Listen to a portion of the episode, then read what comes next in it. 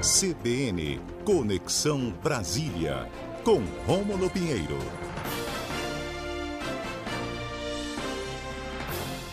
Oi, Rômulo, bom dia, bem-vindo.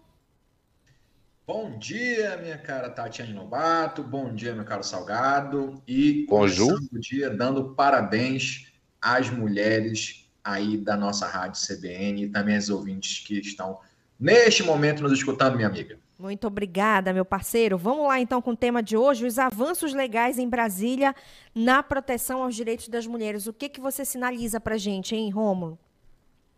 Pois é, Tati, não poderia ser diferente. O dia de hoje é marcado aqui em Brasília por homenagens no Brasil inteiro, por homenagens às mulheres, mas é um dado que a gente precisa também levantar e na defesa desses direitos, é, apontar então quais são os últimos dados é, referentes ao ataque a esses mesmos direitos que nós então estamos aqui tentando proteger. E você vê, Tati, vejam, Tati Salgado, que o, existem vários estudos realizados nos últimos anos com relação ao debate, com relação ao, ao, direito das mulheres violadas, às próprias formas de violência que as mulheres sofrem, e são dados alarmantes. Os últimos estudos mostram, então, um aumento considerável no número de violência contra a mulher, e essa violência vai de vários tipos, de várias modalidades, as violências envolvendo agressões verbais, agressões físicas, agressões psicológicas,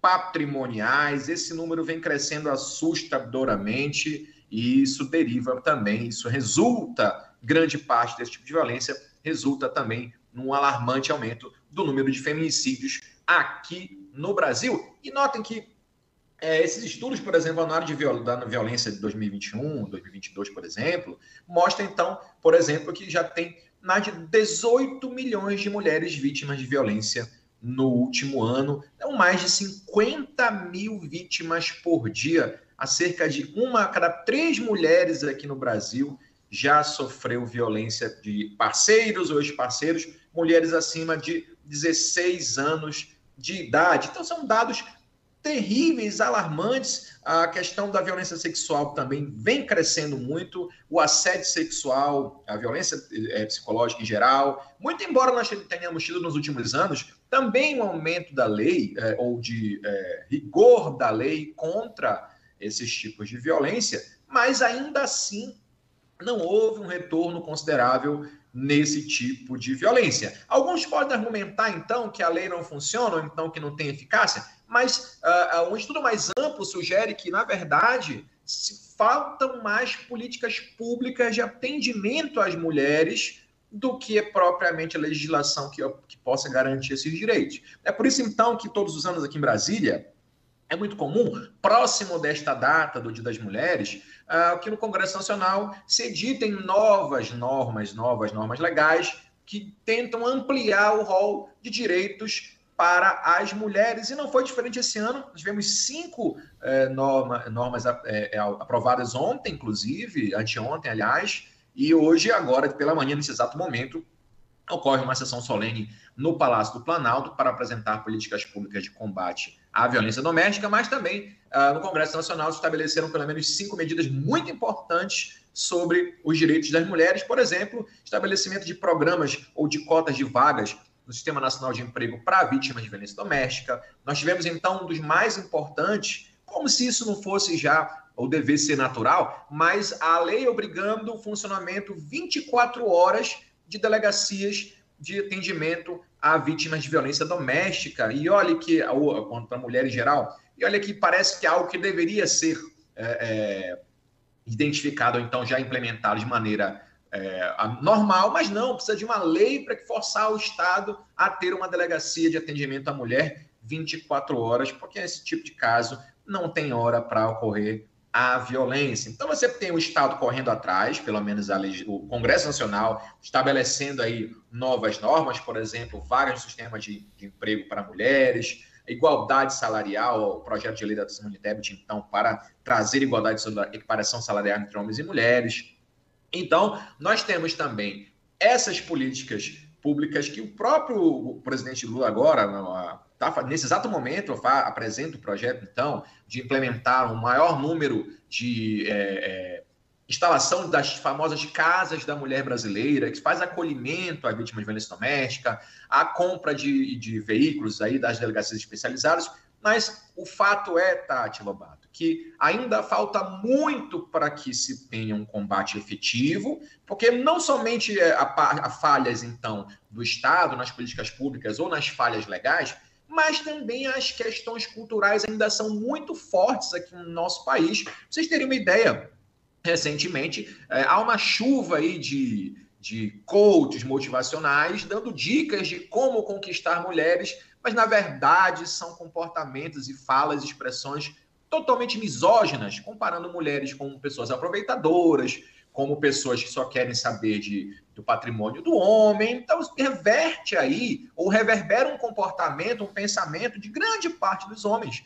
que são claramente misóginos, ou seja, que têm comportamentos aversivos, contrários a qualquer coisa que venha lá do lado feminino. Então, além da questão do Estado e questão legal, ainda falta muito para que a própria cultura aqui do nosso país mude, para que a mulher possa, pelo menos, ter uma convivência segura e digna aqui no nosso Estado brasileiro, caro Tati Lobato. Aliás, Tati e Rômulo, queria tocar no assunto aqui, porque eu acho que é o assunto que mais está tendo repercussão no momento sobre é, violência contra as mulheres, que é o caso daquele coach, o coach de masculinidade, o Romulo até estava tocando nesse assunto agora, que acabou sendo zoado por uma mulher que é humorista e a, a, reação dele foi extremamente agressiva, né? Dizendo que ou ela retirava ou era processo ou bala.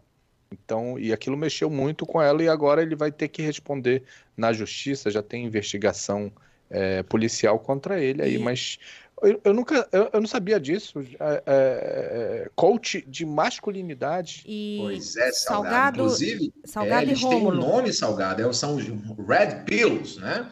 Ou seja, pessoas que, em tese, homens que saíram da bolha, estão acordados para o mundo real, que são os chamados de homens alfa, ou seja, aqueles que dominam e trazem a mulher à submissão. E algumas mulheres, inclusive, é, apostam nisso ou, ou, chancelam esse tipo de comportamento. É algo que é muito, muito difícil, porque muitas pessoas acreditam nesses absurdos e propagam essas informações para outras pessoas, o que acaba resultando, então, nesse aumento da violência e discriminação contra a mulher aqui no país. É, Rômulo e Salgado. Vocês hum. falaram, o, o, Salgado tocou aí de, no caso que foi inclusive é, tema de uma reportagem no Fantástico no domingo, que abordou uma outra questão aí, né? Um movimento, essas comunidades machistas nas Sim. redes sociais aí, o que tem de gente, são muitas, né? E também trouxe um movimento chamado, abre aspas, machosfera, fecha aspas, que é um movimento que prega aí o machismo, né? Que vem, infelizmente, crescendo. É, e que precisa também, né, Rômulo, do ponto de vista é, legal, né, haver uma, uma, um olhar, uma atenção a essas questões que estão crescendo aí nas redes sociais, proliferando ódio contra as mulheres, a misoginia, como você muito bem destacou também na sua fala. Enfim, são debates que a gente precisa estar fazendo o tempo todo, mas que também precisam do olhar legal. Exato, Tati. Existem projetos aqui no Congresso Nacional de equiparação às falas de misoginia, a crimes de preconceito também, como existe lá, foi equiparado a homofobia e racismo. Existem projetos nesse sentido.